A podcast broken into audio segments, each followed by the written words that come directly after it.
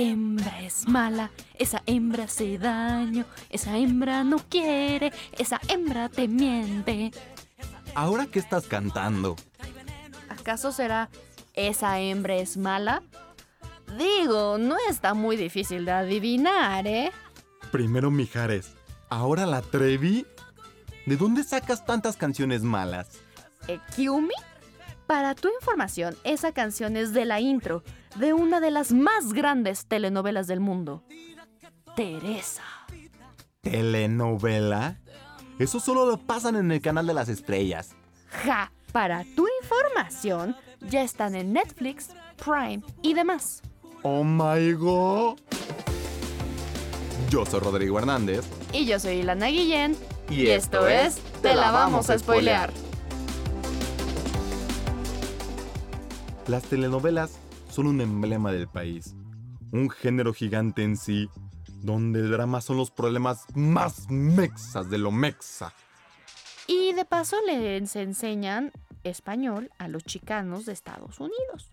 Pero bueno, Ilana del Rosario Castellanos, cuéntanos qué telenovelas están en nuestras plataformas favoritas. Muchas gracias, Rodrigo San Sebastián de Villa de Cortés.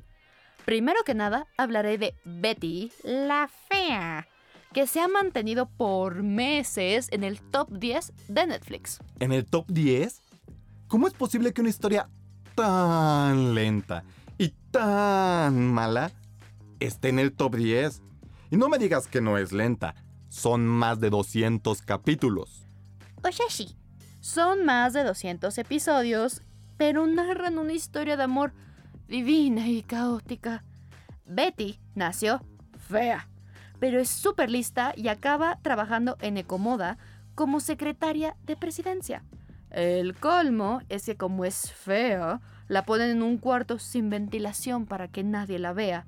Betty no tarda en enamorarse de Armando, su jefe y director de la empresa, el cual está comprometido con Marcela. Pero le pone el cuerno con medio mundo. ¿Notas lo que digo? Corre la telenovela y ya son un chingo de personajes. Son tantas tramas que uno olvida selectivamente lo que le aburre. En mi caso recuerdo que Armando enamora a Betty para que no le quite la empresa, porque ya acaba siendo la dueña de Comoda. Ya que Armando lleva la empresa a la ruina y Betty la salva. Ahora que me platicas la trama, la neta sí está muy rebuscada y enredada. A pesar de que me gusta mucho esa telenovela, debo decir que para mí, Betty no debía quedarse con Armando. Es un verdadero idiota. Pero bien que te gusta verlo celoso y sufriendo porque cualquier otro hombre se acerca a su Betty. Tú tienes una debilidad por los machos. Corrección. No son los machos. Son los machos colombianos. Discúlpeme, es el acento. Además de que Betty fue tal éxito que hicieron dos remakes. Betty en New York y La Fea Más Bella en México. ¿Por qué tuviste que decir Colombia? Mi nueva telenovela favorita es de ahí. ¿Será que los colombianos ya perfeccionaron el género? Se llama Nuevo Rico, Nuevo Pobre. Y es acerca de dos bebés que fueron intercambiados en el hospital. Y cuando son adultos descubren la verdad. Y cada uno tiene que ir con su familia biológica. Ya sé cuál es. Es la colombiana en donde le dan un anillo de 300 mil dólares a una modelo, ¿no? Sí, pero es de 480 millones de dólares, no de 300 mil. Y toda la trama es de cómo ellos tienen que enfrentarse a su nueva realidad y ayudarse entre ellos. Para no regarla. Uf, me imagino el relajo que se armó entre las familias. Yo digo que el peor va a ser el rico que llega con su familia pobre. Pues no es por spoilear, pero el que la riega es el pobre que se vuelve rico. El nuevo pobre encuentra rápido la humildad y el amor. En cambio, el nuevo rico se encuentra a golpes que necesita más que la secundaria para manejar la empresa más grande de comunicaciones de Colombia. Yo te gano con La Piloto, el intento de hacer una protagonista empoderada pero que terminó siendo otra telenovela más llena de sexo, drogas y buenotas. Sí que sabes vender el programa a las generaciones jóvenes, ¿eh? La piloto cuenta la vida de Yolanda, una chica que sueña con ser piloto y termina volando avionetas que transportan droga en México, Colombia y Centroamérica. Todo para que su novio y ex instructor de vuelo la traicione para evitar ir a la cárcel. Dios santo. ¿Estás segura que no estás hablando del Señor de los Cielos?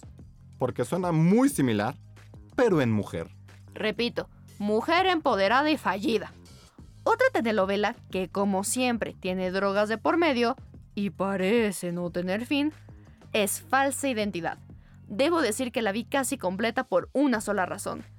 A Luis Ernesto Franco. Saludos a mi güerito. Saludos al güero. Es la del guachicolero que se acuesta con la jefa del patrón y tiene que fugarse con una mamá con sus hijos, la cual tiene un esposo golpeador y se cruzan la frontera y tiene que vivir con una falsa identidad. Dije eso muy rápido. Me falta el aire. Respira. Por último hablaremos de una telenovela que la neta sí me gusta un montón.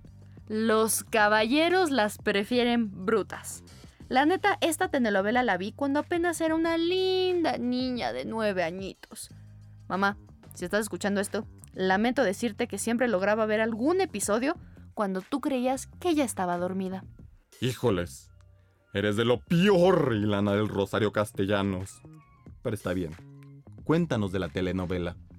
Cristina, la protagonista, descubre que su prometido se acuesta con su mejor amiga.